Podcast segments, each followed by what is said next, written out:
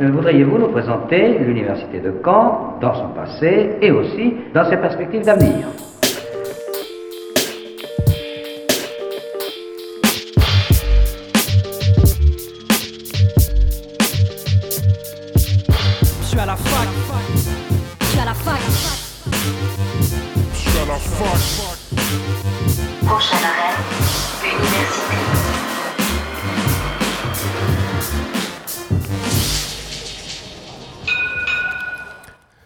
Bonjour à toutes et à tous, bienvenue dans Fact News sur Radio Phoenix, votre émission hebdomadaire d'actualité étudiante.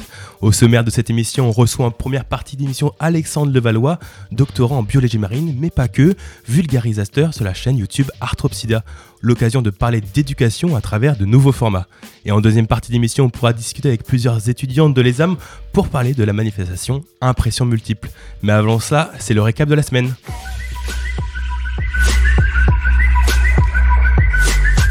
Et un chiffre pour commencer, 90% des jeunes sont acquiés à l'écart du changement climatique, un constat dressé par une étude de l'IFOP sur les jeunes et l'engagement sur un groupe de 1001 étudiants des 18 à 25 ans. Ce qui ressort sans surprise est une détresse de la majorité des jeunes concernant le réchauffement climatique. Certains ont même le sentiment que c'est trop tard et que le climat est une cause perdue. Malgré la guerre en Ukraine, l'inflation et la précarité étudiante, c'est le climat qui reste le thème le plus préoccupant chez les jeunes. La moitié estime que la question environnementale est la plus importante devant les inégalités sociales, le chômage et la sécurité.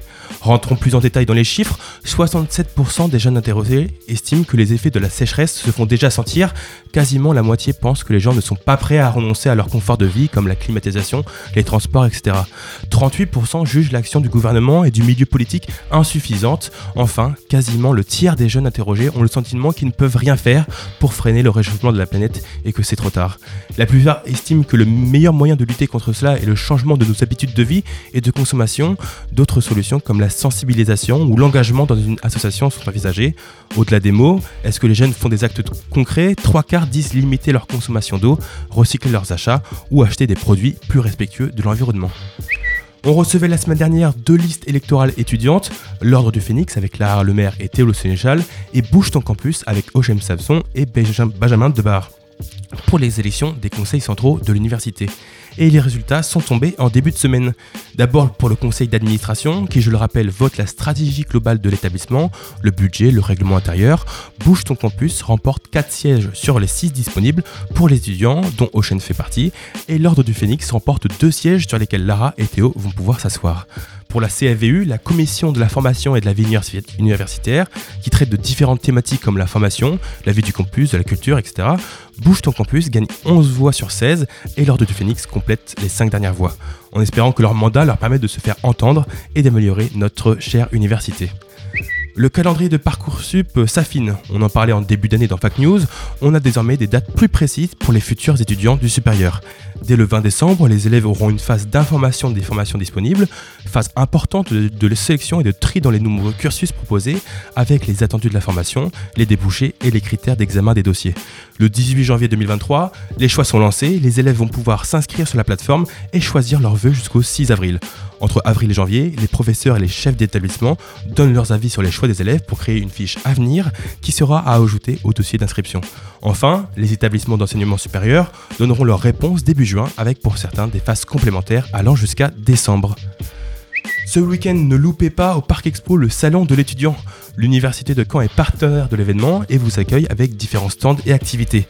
D'abord un stand orientation et insertion pour vous orienter vers une filière qui pourrait vous plaire. Un stand alternance et apprentissage avec 60 formations, 70 formations différentes disponibles à l'université en alternance. Vous pourrez retrouver d'autres nouvelles formations au stand de l'UFR des sciences. Des conférences sont prévues durant les deux jours de l'événement, de 10h à 15h le vendredi et de 9h30 à 15h30 le samedi. Vous pouvez retrouver plus d'informations sur le, site l'étudiant.fr qui organise l'événement ou sur le site de l'université de Caen où une rubrique sur le salon de l'étudiant y est dédiée. Enfin, on termine sur l'ouverture d'un tiers-lieu important à l'université de Caen. La bavarderie fait son entrée dans le paysage de la fac. Elle ouvrira sur le campus 2, notez bien mardi 6 décembre, dans le hall du bâtiment Sciences 3, salle S3015. Ce projet est porté par la FEV, que l'on recevra la semaine prochaine le 8 décembre pour parler de l'ouverture, des projets de ce lieu de vie, mais aussi les actions de la FEV. C'est terminé pour les infos de la semaine, maintenant place à nos invités. L'invité du jour sur Fake News. Et aujourd'hui, notre invité de la semaine est Alexandre Levallois, doctorant en biologie marine à l'Université de Caen. Bonjour Alexandre. Salut, bonjour à tous. Alors avant de parler de ta chaîne euh, Arthropsidia, j'aimerais qu'on revienne sur ton parcours. Qu'est-ce qui t'a amené vers la biologie Euh, C'est une passion que tu as eue enfant? Alors, euh, la biologie et moi, je pense que c'est une longue histoire. Euh, déjà, je suis né dans un cadre où euh, j'étais un peu euh, conditionné à aimer ça, on va dire peut-être. Mes parents ont fait des études de biologie, mon père est prof de microbiologie. Euh, dès que j'étais jeune, euh, première chose que je faisais en fait, c'est aller dehors, attraper des insectes. Tout de suite, j'étais fasciné par ce monde-là, les animaux de près ou de loin. Donc j'ai toujours su que je voulais faire des études en rapport avec la, biologie, avec le monde des animaux. Pas forcément vétérinaire, comme beaucoup le décident parfois, mais moi, mon rêve, c'était un peu euh, zoologiste, c'est-à-dire euh, les grands euh, chercheurs du 19e siècle, style euh, Darwin, Wallace, Haeckel. C'est un peu ça qui me faisait rêver. Et du coup, j'ai décidé, après un bac scientifique, au début de partir dans un- une filière BCPST. Finalement, ça m'a pas plu, c'était trop généraliste encore, et je me suis aperçu que je voulais pas faire agro, pas veto. Donc, je suis parti en fac de biologie à Caen. Donc, j'ai commencé une élan en 2014. Au finalement, j'ai tout enchaîné à l'université de Caen jusqu'à faire un master de biologie marine. Euh, toujours à l'université. J'avais beaucoup de choix de master, c'était compliqué de choisir puisque la biologie en fait c'est très général. Euh, Il y a plein de sous-disciplines de la biologie. J'étais intéressé par euh, l'écologie, l'éthologie, le comportement animal, mais aussi la physiologie. Finalement, je suis parti en biologie marine. parce que c'était aussi un, des aspects qui m'intéressait beaucoup. Moi-même ayant été souvent en vacances près de la mer j'étais fasciné par le monde de l'estran et des fonds marins. Euh, et en fait, à la suite euh, de ce master, euh, on a un stage en M2, qui est un stage de, recherche que j'ai fait dans un laboratoire, donc le laboratoire Boréal l'université de Caen, qui est le laboratoire de biologie marine qui est notamment rattaché à la station marine qui est à Luc-sur-Mer. Et à la suite de stage de recherche que j'ai vraiment apprécié, on m'a proposé de faire une thèse. Euh, j'ai postulé sur le sujet et finalement, euh, bah, j'ai démarré l'aventure en 2019, fin 2019. Et là, ça fait trois ans aujourd'hui et euh, je suis en fin de thèse, je suis actuellement en rédaction. Donc, c'est pas encore fini, mais J'imagine que durant ton enfance, tu as un peu créé ton, ton Pokédex comme dans Pokémon. Voilà, tu, tu faisais des listes des animaux et des insectes que, que tu trouvais. Ouais, exactement. C'était un peu l'idée. J'essayais d'en attraper plein. Donc, avec le recul, quand j'y repense aujourd'hui, c'était des, des fois les attraper pour les mettre dans des terrariums, des vivariums, les observer et tout. Euh, bon, après, je me rapport aussi maintenant d'un point de vue éthique à, à la, la vie sauvage, donc ça a un peu changé. Mais, euh, mais oui, je faisais ça beaucoup, notamment avec mon frère, mon petit frère. euh, dès qu'on allait en vacances, on avait nos épuisettes, euh, on attrapait des, des insectes, des sauterelles dans les champs. C'était un peu la condition sine qua non pour partir en vacances, quoi. Tu as créé ta chaîne YouTube Arthropsidia. Je prononce bien Arthropsidia, c'est ça? Alors c'est Arthropsida, mais j'ai j'ai conscience que c'est très compliqué à prononcer pour la plupart des gens. Euh, Ça, il y a maintenant deux ans. Euh, ça a été quoi le déclic Euh, À quel moment tu t'es dit, voilà, j'ai envie de, créer cette chaîne YouTube? Alors, euh, faut savoir que je suis un énorme consommateur de vidéos YouTube, que ce soit des vidéos de divertissement, parce que je suis un grand fan de cinéma, d'audiovisuel, etc., mais aussi de vulgarisation scientifique. Je regarde énormément depuis, bah, depuis un peu que les chaînes de vulgarisation ont explosé sur YouTube, donc euh, 2014-2015.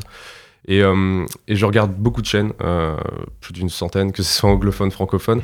Dans le milieu de la biologie, bah, beaucoup plus forcément, mais ça peut être euh, des chaînes naturalistes qui font beaucoup plus de terrain ou des choses un peu plus sur la classification, la zoologie, la biologie de manière générale.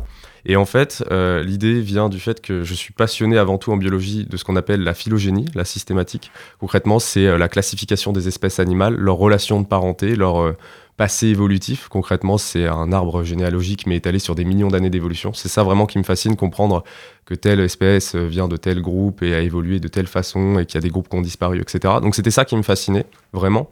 Et en fait, euh, en regardant beaucoup de vidéos sur YouTube, je me m'étais aperçu qu'il n'y avait pas forcément de grandes chaînes euh, en France qui, qui traitaient de ces sujets. C'était abordé des fois par certains euh, vulgarisateurs, mais pas forcément dans le détail comme moi je l'aurais souhaité. Et en fait, l'idée, à la base, elle vient vraiment de là, c'est-à-dire que j'ai fait une vidéo, la première que j'ai sortie, que j'aurais aimé voir.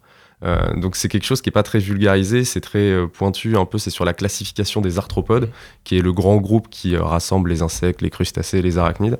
Et donc l'idée à la base, elle vient de là. Et surtout, j'ai fait cette chaîne dans le- l'entretemps entre la fin de mon master et le début de ma thèse. Puisque j'avais 4 mois de pause, et au bout de 2 mois à geeker devant mon, ma PS4 et devant mon PC, je me suis dit, ah ouais, peut-être que je pourrais faire quelque chose. Là, tous mes potes, ils ont repris, soit ils commencent le taf, soit ils sont en études. Euh, Vas-y, je m'embête un peu quand même, là, la journée, je ferais bien ce projet que j'ai dans la tête depuis quelques temps. Donc j'ai commencé ça, j'ai sorti les vidéos, mais vraiment euh, en même temps que j'ai commencé ma thèse.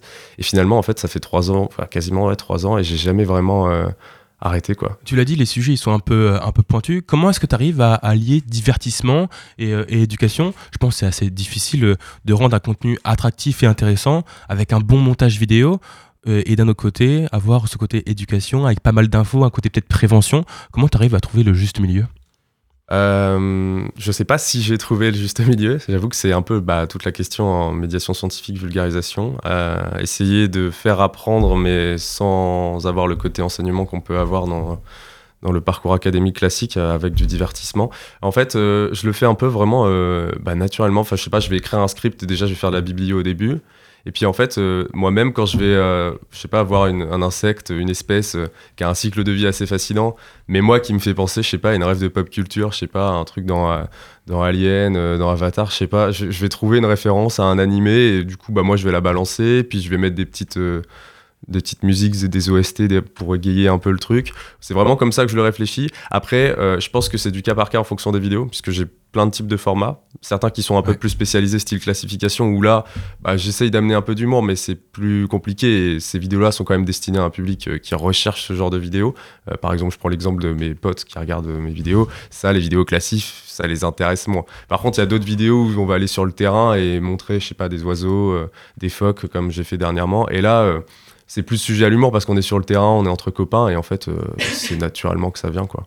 Est-ce que tu as cherché ces nouveaux formats un peu plus, un peu plus grand public parce que tu voulais atteindre ces, ces publics ou alors tu t'es dit, bon, il faut que ma- chaîne augmente un peu et donc du coup, tu t'es tu t'es dirigé vers ça? Alors euh, pas du tout, c'est pas du tout dans l'optique euh, de, votre, de, de ta dernière euh, suggestion, c'est pas en me disant ouais, il faudrait que je fasse des formats qui rassemblent plus. Non, pas du C'est tout un parce peu que ce qu'on voit parfois sur YouTube. Ouais, c'est ça. Mais alors qu'au final, euh, ma chaîne qui est petite hein, et qui fait peu de vues au final à son échelle, les vidéos qui font quand même le plus de vues, en fait, ça reste les vidéos classification.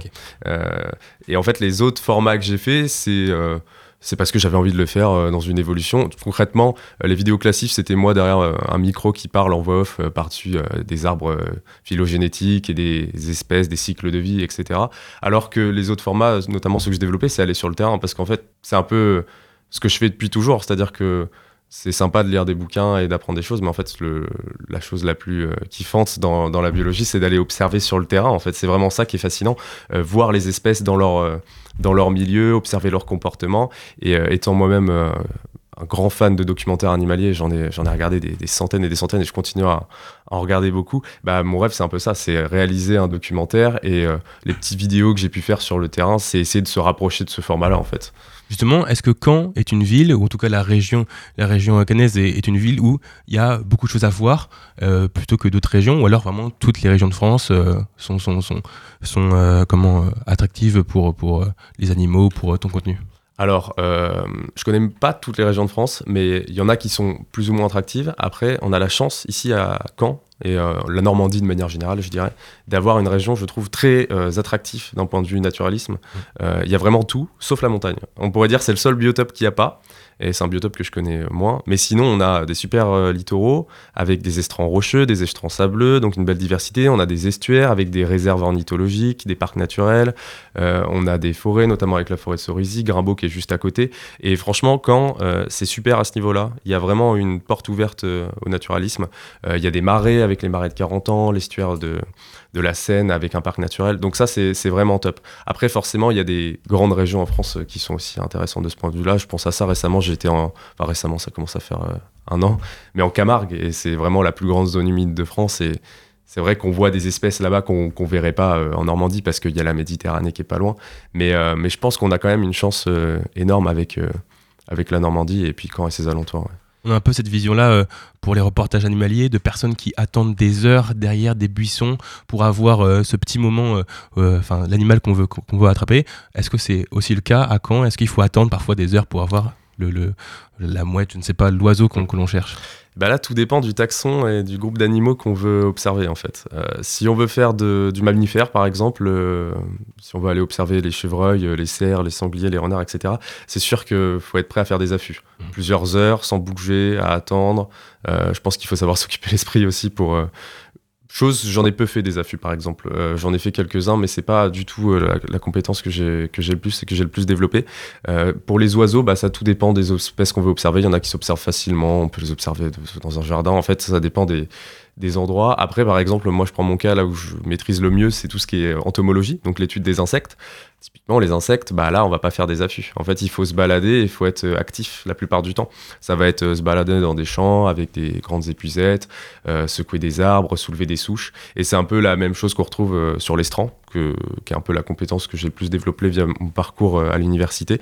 Euh, quand on recherche la biodiversité sur l'estran, concrètement, c'est comme la pêche à pied. hein. On passe le temps à soulever des algues, des pierres, euh, à repérer les bons endroits pourrait avoir des espèces. Donc en fait, ouais, les affûts, c'est un peu, ça dépend vraiment de ce qu'on veut étudier et observer. D'ailleurs, pourquoi est-ce que tu t'es tourné vers YouTube et peut-être pas par des, des, euh, comment, des, formats plus longs, des reportages vraiment, euh, comme on peut voir sur euh, parfois des, chaînes de télévision France 5 Est-ce que c'est un truc sur lequel tu veux aller, des gros reportages vraiment très quali, ou alors voilà, rester sur cette accessibilité de YouTube? Je pense que les deux sont compatibles, mais après, l'accès au reportage euh, plus qualitatif euh, et plus classique, bah forcément, il faut passer bien par quelque part. J'ai pas du tout une formation de, de documentaire ou ce genre de choses, donc euh, YouTube, c'était le seul moyen au début à mon échelle pour, euh, bah, pour diffuser les petits montages que je faisais. euh, c'est- vraiment ça la puissance de YouTube et que je trouve formidable, c'est que n'importe qui peut partager du contenu. et c'est ça qui en fait la force. Et j'ai pas mal d'exemples en tête de vulgarisateurs qui ont pu commencer notamment comme ça en faisant des vidéos YouTube et après qui ont eu accès à d'autres opportunités Ouais. pour réaliser potentiellement des documentaires. Mais c'est pas pour autant qu'ils se sont détachés de YouTube parce qu'en fait, il y a quand même cette force de pouvoir euh, diffuser à grand public euh, euh, des, D'avoir un retour facile aussi Et, euh, par- et un retour très facile, exactement. ouais. Euh, J'imagine aussi que ça, ça prend du temps. Euh, Est-ce que tu arrives à voilà, trouver du temps entre ta vie sociale, euh, tes études, et puis aussi voilà, ce- les montages des vidéos? Est-ce que d'ailleurs tu fais aussi parfois un peu de, de, de recherche euh, en amont ou en aval de, tes vidéos? Euh, alors plusieurs questions. Je vais répondre d'abord à la dernière. Oui, je fais des recherches. Bah forcément, je fais énormément de recherches. Je lis beaucoup de bouquins. Ça, il y a pas le choix. De toute façon, c'est la formation scientifique qui, qui Mm. passe par là. hein. Quand on arrive sur un sujet, on fait de la bibliographie au début, avant de commencer à écrire. Ça, forcément. Et sinon, pour euh, pour allier euh, le temps entre ouais le social. euh, euh, les vidéos, la thèse et puis d'autres passions que je peux avoir aussi à côté parce que j'en ai un peu beaucoup. Franchement, ouais, je trouve que je m'en sors pas trop mal. Euh, J'arrive un peu à allier tout ça. Euh, J'avoue que YouTube m'occupe pas mal l'esprit la plupart du temps. Euh, c'est un peu compliqué des fois avec la thèse de, de revenir dessus. En fait, c'est par période. Il y a des périodes où je vais plus y penser plus que d'autres. Là, j'avoue que je suis pas mal dans la thèse en ce moment parce que je suis en pleine période de rédaction du manuscrit. Euh, mais après, ouais, c'est quand même une question que je trouve importante, surtout que j'y pense de plus en plus. Là, j'arrive en fin de thèse et j'avoue que ça va être sympa quand je vais avoir fini d'avoir une pause pour plus me concentrer sur les projets. Parce que c'est un peu frustrant des fois j'ai énormément d'idées et euh, c'est compliqué de les mettre en place. Quand je fais des, espèces de planning parce que c'est vrai que je tiens pas d'agenda je suis un peu toute tête je suis en train de me dire ouais ce serait bien que ça ça sorte dans deux mois. La plupart du temps ça sort plutôt dans six quoi. Parce que ouais le temps euh, c'est un peu le, le gros problème quand même que j'ai. Mais dans la globalité j'arrive à allier euh, je pense à peu près tout Et quand, quand on parle de biodiversité, d'ailleurs, on a forcément euh, euh, l'idée de, de, de, de la, comment, de, la, de, la vocation écologique. Mm. Est-ce qu'il y a cette vocation-là? Est-ce que tu veux faire passer un, macha- un message à travers euh, voilà, tes, tes vidéos? Alors, bien entendu, euh, je vais pas non plus mentir, je dirais pas forcément qu'au tout début c'était mon intention euh, principale, mais, mais quand même. C'est-à-dire que moi je suis fasciné d'un point de vue fondamental, purement scientifique, par ces questions de phylogénie et de biologie des espèces. Mais bien entendu que le critère, la- l'aspect écologique est, super important et je le prends de façon de plus en plus en compte dans les vidéos et j'essaye de transmettre de plus en plus ces messages parce que des choses qui, quand on fait de la biologie et du naturalisme, paraissent évidentes pour euh, nous, le sont pas forcément des fois pour les autres. Et de toute façon, il y a quand même euh, un intérêt, je pense, à ces vidéos classification, etc. Parce que en fait, euh, pour protéger quelque chose, je pense qu'il faut avant tout le connaître.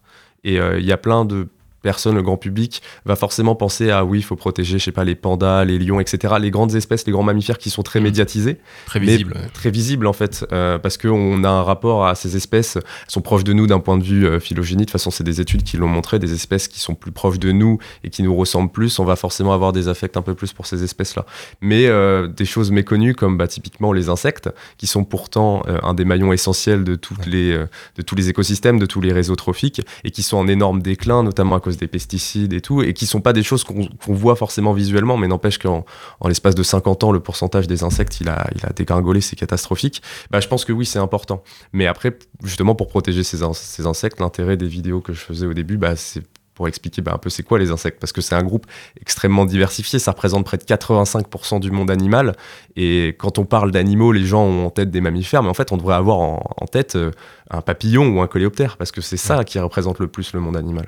Est-ce que, est que tu regrettes pas un peu ce manque de prévention euh, de la part de, je ne sais pas, le gouvernement ou, ou dans les écoles, ce manque de prévention sur l'importance de la biodiversité des insectes plutôt que bon, c'est important aussi, voilà, les mammifères?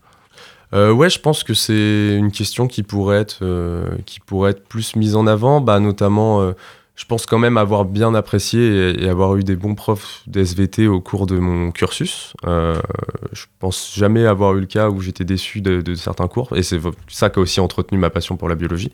Mais oui, je pense que ces questions, euh, et je suis pas forcément au fait de tous les nouveaux programmes qu'il peut avoir, mais euh, je prends l'exemple peut-être à la fac, euh, peut-être que oui, ce serait des choses à mettre un peu plus euh, en avant. Euh, L'aspect en fait naturalisme, parce qu'en fait, tout simplement à la fac, on va enseigner la biologie, le fondamental, mais l'aspect des questions écologiques en cours, c'est pas des choses forcément qu'on voit dans le détail. C'est abordé, mais rapidement, quoi, je pense.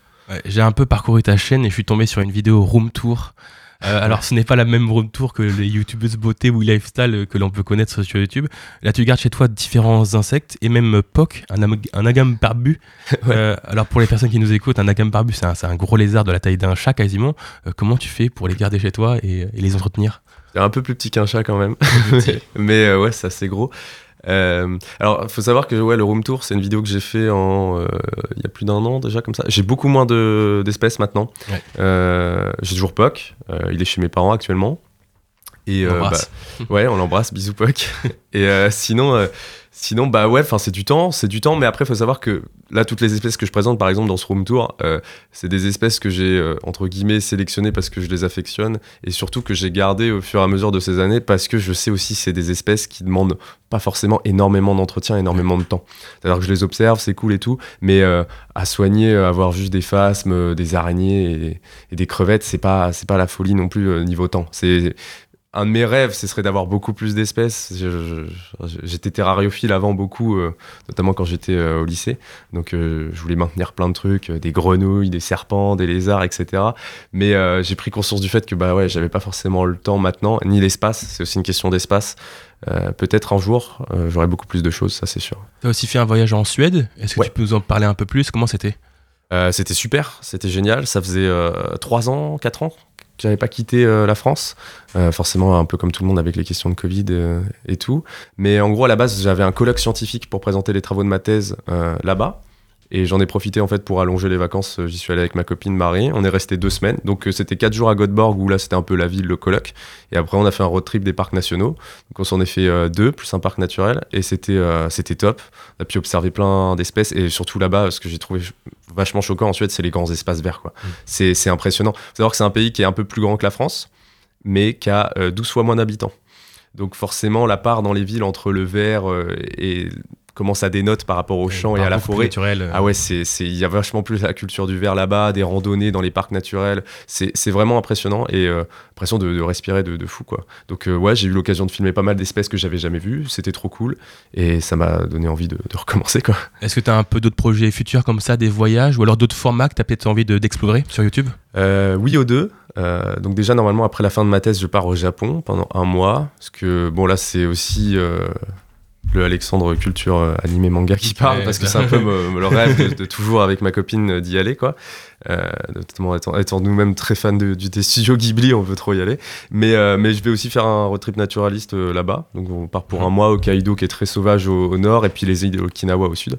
Et euh, sinon d'autres projets, bah oui des projets de documentaires. euh, euh, des projets de pourtant partir plus loin sur d'autres taxons, d'autres groupes d'animaux. Ouais, donc il y a, il y a beaucoup de projets à venir. Euh, Pour les personnes qui nous écoutent, est-ce que tu peux euh, faire une petite liste des spots euh, à Caen à trouver pour, pour, pour voir un peu toute cette biodiversité? Bah, déjà, le premier qui me vient en tête, j'ai fait une vidéo notamment là-dessus, c'est la prairie en fait. euh, tout ouais. simplement, la prairie de Caen, c'est un énorme poumon vert en plein milieu de la ville, avec une zone humide. Il y a plus de 200 espèces d'oiseaux qui ont été observées.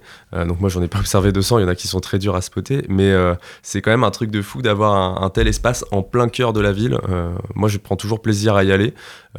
L'été, il y a des herbes hautes, vous, y- vous verrez plein d'insectes pour ceux qui sont intéressés. Et surtout, ce qui est assez intéressant, c'est qu'il y a euh, le- la prairie de Caen. Et après, il y a la voie verte qui part vers Grimbaud. Et donc, le long de cette voie verte, euh, vous avez un cours d'eau. Et euh, là, c'est vraiment top pour faire des balades. Et, et on peut, si on a de la chance, on peut voir vraiment plein de belles espèces. Et sinon, l'autre euh, spot qui me vient comme ça en tête, c'est parce que j'y vais régulièrement dernièrement, c'est l'estuaire de l'Orne, au niveau de Salnel. Donc en plus, il y a la maison de la nature là-bas, donc avec différentes expositions qui proposent des animations. Et sinon, il y a une balade avec une réserve ornithologique. On peut y observer notamment les phoques, qui sont à marée basse en train de se reposer sur les bancs de sable. Et ouais, je pense que c'est les deux spots comme ça qui me viennent en tête. Euh, Ouais. La forêt de Grimbaud aussi, euh, pour faire des balades. ouais. Aller faire des, des balades pour, euh, pour voir toute cette biodiversité. Merci beaucoup, Alexandre. Bah, merci d'avoir répondu à nos questions. Donc j'invite tout le monde à aller voir les vidéos d'Alexandre sur la chaîne Arthopsida. Arthropsida, ouais. Arthropsida, Pour ouais, pas Arthropsida. facile à dire. Pour en apprendre plus sur la bio- biodiversité de notre ville, de notre région. Bonne journée à toi. Ouais, bonne journée, merci. On va faire une petite pause musicale. On écoute Odyssey Get to Tomedo sur Radio Phoenix.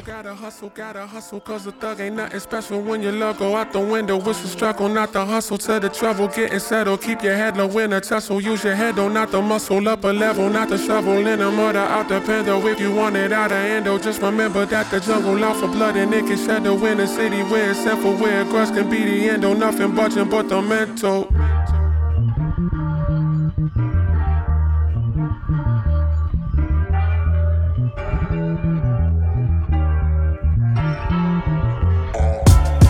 from a history of violence filled with misery and triumph, like a vision leader. Buying in that buying leader, selling in that selling leader. Clients and them clients leader, telling in that telling leader. Iron in the selling to your melon. Ain't no telling if you dying when you living by the weapon. If they stepping, then you riding. I see youngest. Wet up like Poseidon just for smiling. That's aggressing. If you grew up with expressing, it's a sign that you ain't tough enough to see your deep depression. That's a blessing. Cause if everybody stressing while you crying, that's the method to surviving. Like a resting when you tired. Like a breath when they put pressure on your neck and you complied. All you left with is them questions that don't never get obliged. If you speak up, you a threat. If you digress, then you compliant. The divide between your effort and your net worth. Decide which gon' get hurt. Before you pick a side, place a bet first. From the ghetto to the meadow, gotta hustle, gotta hustle, cause the thug ain't nothing special when your luck go out the window. With the struggle, not the hustle to the trouble, getting settled. Keep your head low in a tussle, use your head though, not the muscle. Up a level, not the shovel, in the murder out the bendo. If you want it out of endo, just remember that the jungle out for blood and it can shadow in a city where it's simple, where grass can be the endo. Nothing budging but the mental. I made it from the ghetto to the meadow. I was young and I was Steven, so and Nina's in the ghetto. I grew up around some heathens trying to be Robert De Niro. So an attack with the air hose of the 38 special. Run. Go and tell the law I did it. To this drama, I'm committed. I come for your niece and nephew. Slide through, hit them off, and then go eat a piece of pretzel. Ain't you happy that I switched it to rap? It's a blessing, I'm so lucky. I was on a ducky before they cuffed me. Got a couple million in the tucky. It's expensive just to book me. Been popping since a rookie. People can't overlook me. Either jumping off the jet in the mansion seeking refuge. Try me, I set this on fire like Lisa Lopez. Then pull off on a moped and go fast. My my dear, my dear, you do not know me, but they know me very well. Been providing them with street cells from the concrete From to the the ghetto to the meadow, gotta hustle, gotta hustle, cause the thug ain't nothing special when your luck go out the window. With the struggle, not the hustle to the trouble, getting settled. Keep your head low in a tussle, use your head though, not the muscle. Up a level, not the shovel, in the murder out the bendo. If you want it out of endo, just remember that the jungle out for blood and it can shadow in a city where it's simple, where grass can be the endo. Nothing budging but the mental. Ghetto to the meadow, gotta hustle, gotta hustle, cause the thug ain't nothing special when your luck go out the window. With the struggle, not the hustle to the trouble, getting settled. Keep your head low in a tussle, use your head though, not the muscle. Up a level, not the shovel, in the murder out the bendo. If you want it out of endo, just remember that the jungle out for blood and it can shadow in a city where it's simple, where grass can be the endo. Nothing but the la plus moderne des universités d'Europe. On vient d'écouter Ghetto to Meadow de Odyssey, vous êtes toujours sur Radio Phoenix. Et j'ai le plaisir de recevoir des élèves de l'ESAM, l'école supérieure d'art et médias de Caen-Charbourg. Zoé, Charlotte et Johanna sont avec nous. Bonjour à tous. Bonjour. Bonjour. Alors vous êtes venus ici pour parler de la 11e édition d'Impression Multiple qui commencera dès demain jusqu'à samedi, qui s'inscrit dans la semaine d'édition d'art. Charlotte, est-ce que tu peux nous parler un peu qu'est-ce que c'est que cette fameuse semaine? Alors, euh, donc la semaine des éditions d'art, euh, c'est donc euh, on, on fête la troisième édition cette année. Donc ça a commencé lundi et donc c'est une, semaine qui va mettre en valeur vraiment l'édition dans la ville de Caen, donc avec de nombreux partenaires, puisque c'est une ville qui est très riche au niveau de mhm. l'édition. Donc on va retrouver donc l'Artothèque, la bibliothèque Alexis Tocqueville, la Bibi et l'association Amavada, le Centre chorégraphique national de Caen, bien sûr les âmes. Euh, le Fonds euh, régional d'art contemporain Normandie, donc le FRAC, euh, la librairie Eureka Street et puis le musée des Beaux-Arts. Donc tout au long de cette semaine, il y a différents événements, des conférences, des rencontres, des expositions. Voilà, donc pour mettre en valeur l'édition dans, cette ville-là. Et donc, donc Impression Multiple va s'inscrire dans, dans, cet événement. Donc ça commence demain donc vendredi 2 décembre de 14h à 19h dans l'enceinte de l'ESAM, donc euh, à la fois dans l'atrium et la bibliothèque, pour euh, un salon de l'édition avec une dizaine d'invités. Euh, il y a aussi des conférences, des tables rondes, une exposition, des ateliers, voilà, donc c'est ouvert au public. Et puis le lendemain, donc le samedi 3 décembre, de 10h à 19h, ça se passera à la Bibi dans le centre-ville de Caen. Euh, donc pour un salon de l'édition avec euh, ces 10 invités et puis aussi les invités euh, de la semaine des éditions d'art en général. Voilà. Et euh, si je peux euh, donner en, général euh, ce que c'est impression multiple, donc pour introduire un peu, donc le but c'est vraiment de mettre en contact les étudiants du, master design édition et des, éditeurs. Donc c'est eux qui vont vraiment inviter ces, éditeurs. Ils vont aussi faire la communication, ils vont faire la signalétique. Enfin, ils vont vraiment être acteurs de, de l'événement. Donc c'est un exercice pédagogique pour eux très important. Euh, c'est eux qui vont donner la couleur de l'événement aussi, puisque ce sont eux qui invitent, donc euh, qui vont aussi euh, donner comme ça les, sujets des conférences qui, vont se passer. Et bien sûr, c'est aussi un, événement qui, permet de faire découvrir ce monde singulier de l'édition contemporaine et indépendante au public, puisque c'est ouvert à tous et gratuit. Est-ce qu'on peut rentrer un peu plus dans le détail de, ces tables rondes, des conférences qui vont, qui vont arriver? Zoé, je te laisse en parler un peu plus euh, Eh bien oui. Du coup, au niveau des conférences, bah, comme l'expliquait Charlotte, alors il va y avoir plusieurs, euh, plusieurs choses. Donc on va avoir euh, une rencontre donc avec l'association Amline, euh, Amline pardon, donc qui est une association basée à Bologne en Italie et tout autour de l'édition jeunesse. Donc ça se passera à 14h à la bibliothèque de Les Âmes. Et euh, ensuite, on va euh, voilà avoir euh, d'autres d'autres conférences avec bah, aussi Loïc Boyer, du coup que toi, Johanna, que tu as invité, qui est autour de l'édition jeunesse aussi. C'est ça, de l'histoire de l'édition jeunesse plus précisément. Et on va aussi avoir des expositions autour de l'édition sonore parce que l'édition c'est pas que sur papier, ouais. c'est aussi du son. Oui. Et ça peut être ouais aussi, euh, enfin voilà, de l'édition, euh, de l'édition sonore, de l'édition numérique. Et, euh, et alors après, au-delà des conférences et des tables rondes, il va y avoir aussi donc plusieurs workshops, notamment un workshop qui s'appelle Print the Box et qui est en fait un atelier de sérigraphie un peu donc qui est aussi itinérant et en fait qui prend la forme d'une petite boîte à pizza et où du coup le public donc enfants comme adultes pourront venir sérigraphier. Donc, euh, donc il me semble que là cette année ça se sérigraphie sur euh, des vêtements, des t-shirts. Mais l'an dernier, euh, enfin voilà, en fait on sérigraphiait des pizzas. Donc bon, c'était assez fun. Ouais, le but c'est vraiment d'inclure le public aussi, de, de donner des choses à voir, mais aussi bah, de créer un événement qui est gratuit, qui est ouvert. À, à, tout le monde. Et il y a aussi un atelier pour enfants Mm. qui, qui va se dérouler euh, à la bibliothèque euh, de Tocqueville. Et, euh, et donc, c'est vraiment aussi un moyen de valoriser le, les créations qu'on va, qu'on va faire au sein de l'école. Mm. Donc, il y aura plusieurs stands à partir de 14h jusqu'à 19h demain et à la Bibi, donc samedi dont deux stands, un stand qui s'intitule Les Dispersés et euh, qui est une association en fait qu'on a créée au sein du master euh, édition pour diffuser ce qu'on fait euh, dans les ateliers parce qu'on a vraiment la chance d'avoir des ateliers qui valorisent les techniques traditionnelles de l'impression, de l'imprimerie. Et du coup, on est là aussi pour vendre nos estampes à l'approche de Noël, donc de valoriser le travail des artistes, des petits créateurs et euh, il y a aussi un stand de, donc de l'assaut des étudiants, donc plus globalement de tous les étudiants de l'école. et donc qui vendent aussi leurs productions.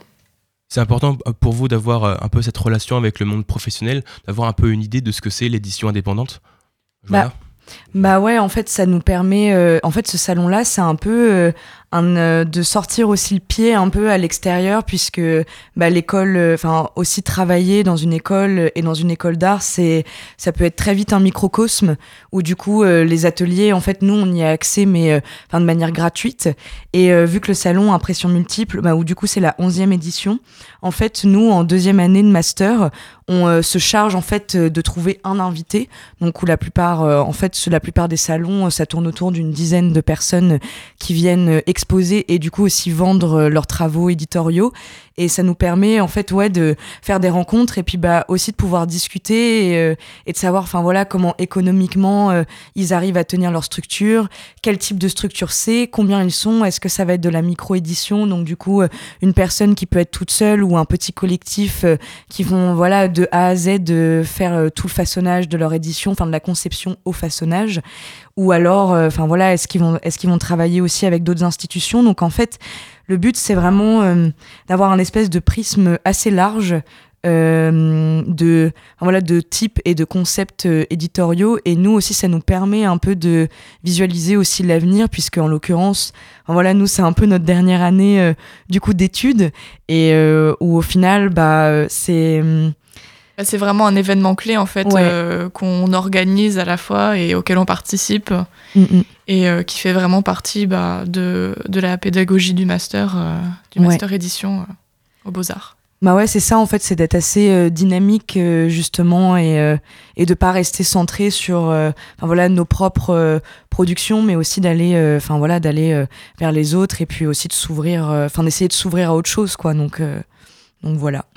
ouais, de s'ouvrir, euh, pardon, de s'ouvrir à un public qui est pas forcément euh, sensibilisé à l'art euh, aussi quoi. C'est pour ça que l'événement il est gratuit et mm.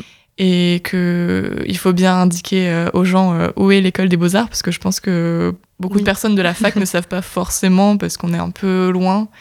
Et, euh, et c'est pour ça que ça. Pourtant, vous avez un magnifique bâtiment à côté du cerveau. Euh. C'est vrai.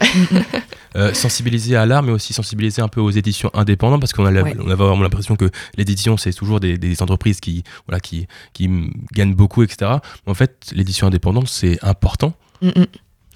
Bah, en fait, ouais, c'est assez important, et euh, c'est vrai que bah, notamment à Caen, où du coup c'est une ville euh, qui contient énormément de librairies euh, indépendantes, donc euh, du coup qui vont distribuer diffuser en fait bah, des ouvrages, voilà, de grandes maisons d'édition et aussi des ouvrages qui peuvent être parfois auto-édités, mais du coup la réalité aussi, enfin voilà, c'est la réalité du, bah, en fait du métier, quoi, d'être éditeur où on, est, on peut ne pas être que éditeur, mais aussi vraiment, enfin voilà, graphiste, illustrateur, euh, où en fait euh, on se charge un peu, euh, enfin du coup on se cherche et, et du coup, enfin voilà, c'est c'est de mettre en valeur aussi tous ces voilà tous ces différents prismes enfin de métiers je sais pas trop comment l'expliquer mais bah disons que l'édition c'est une grande chaîne en fait ça englobe à la fois bah, des éditeurs des artistes mm, mm des illustrateurs, des graphistes, mais aussi des imprimeurs. Donc, euh, on, va, on va partager un peu euh, ensuite pour, euh, pour énumérer tout le monde. Et, et ça va être compliqué, en fait, en tant qu'artiste, de toucher un bon pourcentage sur les ouvrages qu'on vend. Donc, Pouvoir en vivre, en fait. Ouais, c'est ça. Est-ce qu'on peut peut-être faire un petit tour d'horizon des, des, éditrices et des éditeurs qui vont, qui vont faire participer à ces impressions multiples? Euh, ouais. Ouais, et bien, euh, du coup, on a pas mal d'invités qui viennent un peu de, de partout. On a, euh, on a Ameline, donc, qui est une association qui valorise donc l'édition jeunesse, qui sont mm. des galeristes qui viennent d'Italie. Et aussi éditeur, du coup, ouais. Aussi éditeur. Et on a Loïc Boyer qui va nous parler donc, donc de l'histoire de l'édition jeunesse.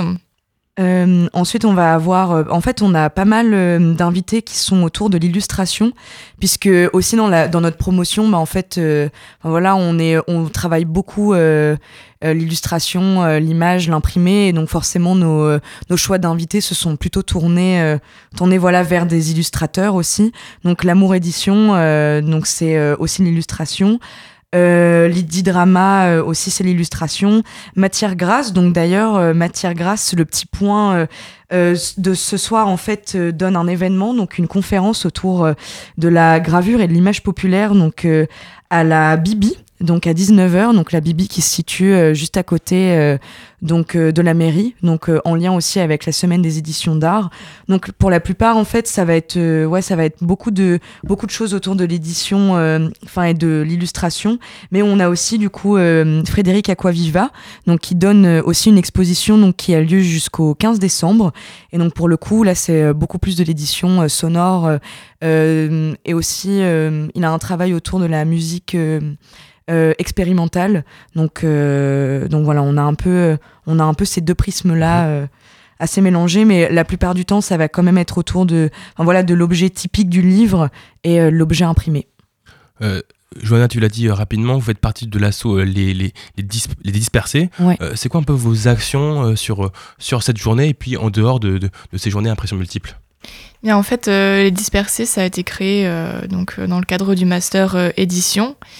Et euh, en fait, euh, on va avoir, euh, on va prendre toutes les productions des anciens étudiants, comme bah, les étudiants actuels du master, et on va aller sur les salons, sur sur les marchés d'artisans. En fait, on essaie de repérer un peu tous les événements qui se déroulent autour, bah, à la fois dans la région et, et un peu plus loin. Et euh, notre objectif, c'est vraiment de diffuser ce qui, ce qu'on fait dans l'atelier, dans les ateliers euh, de l'ESAM, et euh, de vendre nos estampes, nos, nos prints. Ouais. Et puis ça a un truc un peu, enfin c'est dépendant de l'école et à la fois en fait c'est quasiment autogéré. Bah, c'est à nous de tout gérer. ouais. ouais. Donc euh, en fait on se en fait on se débrouille un peu par nous-mêmes et pareil ça aussi euh, l'association des dispersés euh, ça fait partie un peu de ce petit pied. euh, Bah, Il y a un côté professionnalisant aussi. Ouais, c'est un peu un, un premier pas vers, euh, vers le, le- le monde du travail, quoi. euh, Mm. c'est- c'est- c'est ce, ce, ce côté des, des artistes qui vont devoir euh, aller vers les autres pour pouvoir vendre leur, leur œuvre. Oui. Euh, Ouais, c'est ça. Charlotte, toi tu fais partie de la un peu du côté logistique, tu es en service civique cette année à l'ESAM. Ouais. Euh, comment est-ce que tu as un peu construit cette, ces événements? Euh, Est-ce que tu vas, comment tu vas vers les gens? Est-ce que tu as déjà des contacts avant? Comment ça se passe? Alors, euh, donc cet événement, c'est la 11e année euh, qu'il est organisé à l'ESAM, donc j'avais déjà une bonne base de travail. Euh, donc moi, je travaille euh, principalement donc, avec les étudiants. Euh, j'ai aussi, euh, je travaille aussi avec Julie, donc ma responsable Julie ouais. voilà, pour ce service civique. Euh, donc ils m'ont donné vraiment beaucoup de clés pour que je puisse organiser ça. Et puis, euh, donc c'est les étudiants qui ont invité euh, donc, euh, les éditeurs. Et puis moi, j'ai repris euh, le travail un peu euh, au milieu. J'ai essayé de reprendre contact avec eux. pour organiser leur venue le mieux possible. Donc voilà, c'était un peu ça mon travail. Et puis voilà, c'était centraliser aussi toutes les informations entre les professeurs, les étudiants et puis donc la logistique. Et pour que ça se passe au mieux et, et voilà, rediffuser toutes les informations après. Comment vous avez choisi un peu tous ces éditeurs et éditrices? Vous avez déjà un plan en tête? Est-ce que vous avez même euh, envie voilà, de- d'explorer différents prismes euh, voilà, le, le- le livre, etc., le, le film? Vous avez déjà des trucs en tête ou alors vous, vraiment vous êtes parti de zéro? Pour le choix euh, pour, pour le pour le choix des, euh, des Des éditeurs, éditeurs, des, in- des invités? Bah, je pense que ça concerne notre pratique personnelle euh, Ouais. aussi. Si euh, on est plus euh, tourné vers euh, le graphisme euh, contemporain, vers la typographie, ou alors euh, dans notre cas, on est beaucoup euh, tourné vers l'illustration, vers euh, l'image, euh, vers l'édition jeunesse aussi. Donc euh, ça, les choix se sont faits plutôt en fonction de ça. vers l'édition sonore aussi, qui est un type d'édition auquel on pense pas forcément, donc c'est c'est intér- intéressant aussi de le valoriser. Bah et puis du coup euh, même euh, le côté euh, édition sonore en fait c'est par exemple c'est une étudiante Fleur qui est dans notre promotion aussi. Et elle pour le coup enfin son travail il tourne beaucoup autour de ça aussi autour du son de la vidéo. Et du coup c'est pour ça qu'on enfin en fait chacun a- apporte un peu son son petit prisme de recherche par rapport au choix d'invités et, et c'est ça aussi qui crée une enfin une sélection qui est assez éclectique au final. Voilà, pour parler un peu plus en détail de, de votre master, vous faites partie du master design édition. Qu'est-ce que c'est que ce master? Qu'est-ce qu'on y apprend? Et qu'est-ce qu'en fait euh, vous cherchez à, à- à intégrer à- à- dans le futur? Zoé. Euh, Zoé. Tu veux commencer? Voilà. Bah, je pense que euh, on a tous euh, une pratique euh, donc euh, d'auteur, d'artiste-auteur, donc c'est-à-dire qu'on se prépare à être des indépendants mhm. pour la plupart. Et en fait, c'est ce que l'école valorise, c'est vraiment bah, ce statut-là. Et, et c'est, cet événement, il est important parce que ça nous permet aussi d'avoir des contacts, enfin des premiers contacts, un peu de d'apprendre à connaître aussi le monde euh, du travail. On a aussi bah, un mémoire euh, à rédiger qui doit se tourner vers euh, nous, ce qu'on a envie de faire professionnellement. Donc tout ça, bah, on, doit y réfléchir vu que c'est notre dernière année et qu'on se prépare à la vie professionnelle.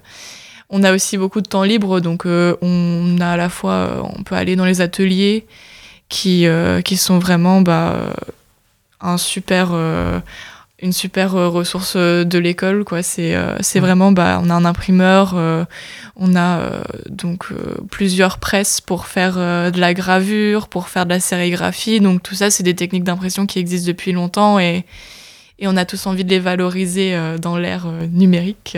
Ouais.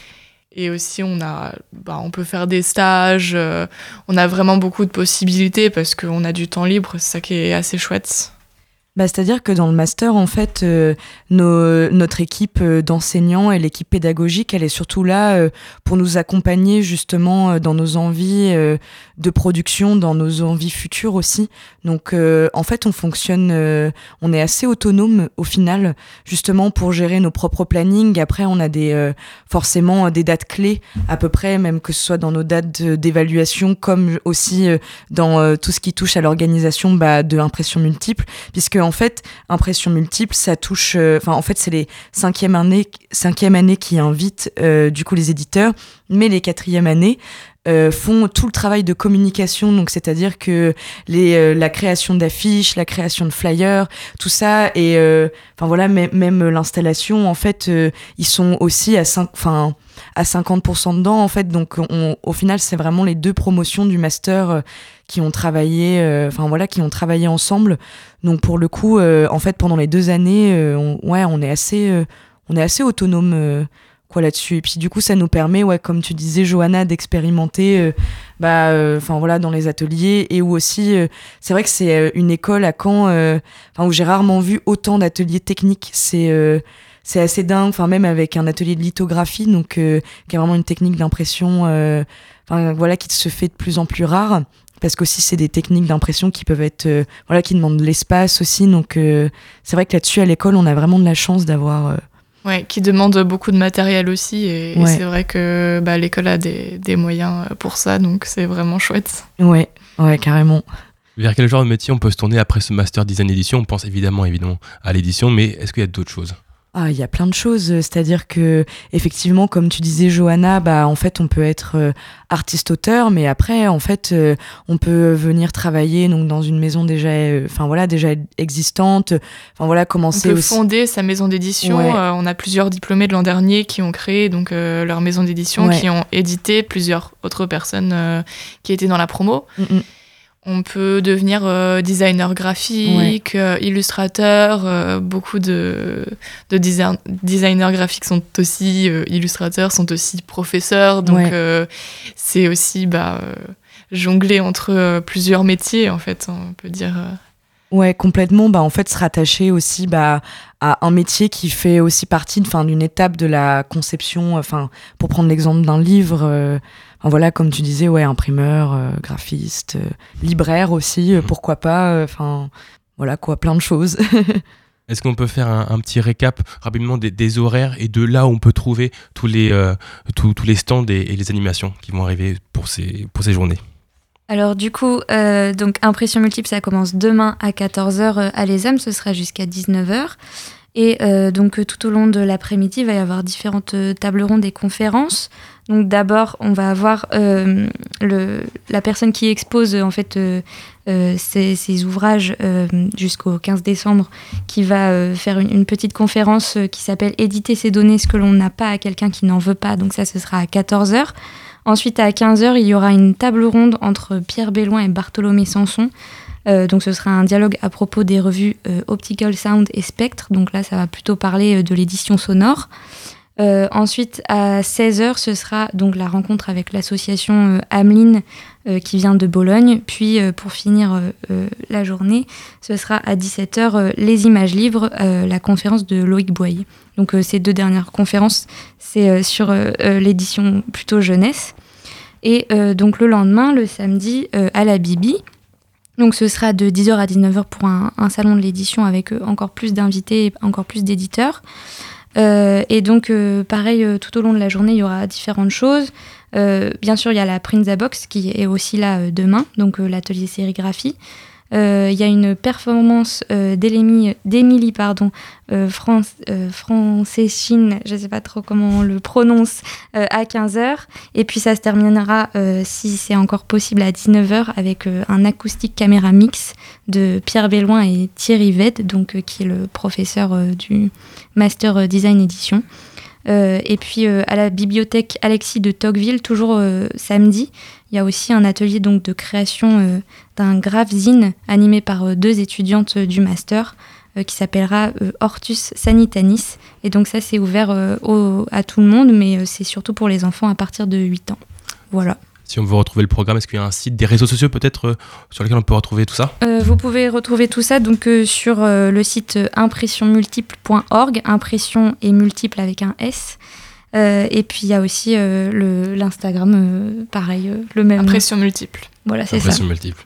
Merci beaucoup Zoé, Charlotte et Johanna d'être, euh, d'avoir répondu présent aujourd'hui. Donc je le rappelle, Impression multiple c'est demain et samedi à les âmes. Venez nombreux, vous pouvez acheter des choses pour Noël, pour, voilà, pour, pour tout le monde, pour les enfants, des ateliers pour les enfants et des, des livres à acheter pour euh, si vous n'avez pas d'idée cadeau parce qu'on le sait, euh, voilà, acheter un cadeau à la grand-mère c'est compliqué. Merci beaucoup, bonne journée à vous. Bonne journée. Bonne journée. Bonne journée. Et je tiens à dire que cette conviction de la jeunesse ne peut être aujourd'hui renforcée Avant de terminer cette émission, quelques dates clés pour les événements de la maison de l'étudiant. Donc le 6 décembre, vous pourrez retrouver une soirée jeu à la maison de l'étudiant. Le 12 décembre, il y aura le retour du café Polyglotte. Le 13 décembre, vous pourrez découvrir des métiers. Ce sera une spéciale vannerie le 12 décembre de 12h à 14h en accès libre. Vous pourrez fabriquer des petits paniers. Et le 14 décembre, c'est la grande soirée de Noël à la salle Armel de Lebizé avec plusieurs ateliers maquillage, fabrication de cosmétiques naturels, des décos culinaires, des jeux, des buffets, un karaoké. Inscription indispensable à animation.campus-crous-normandie.fr. Et voilà, ça sera tout. Fact News, c'est terminé pour aujourd'hui. Merci à Guillaume qui réalise cette émission. Pardon, c'est Emmanuel qui réalise cette émission. On se retrouve la semaine prochaine pour un nouveau numéro. Pas de méridienne ce midi. Prochaine émission, c'est ce soir à 18h avec Maxime dans La Belle Antenne. Bonne journée à toutes et à tous sur Radio Phoenix.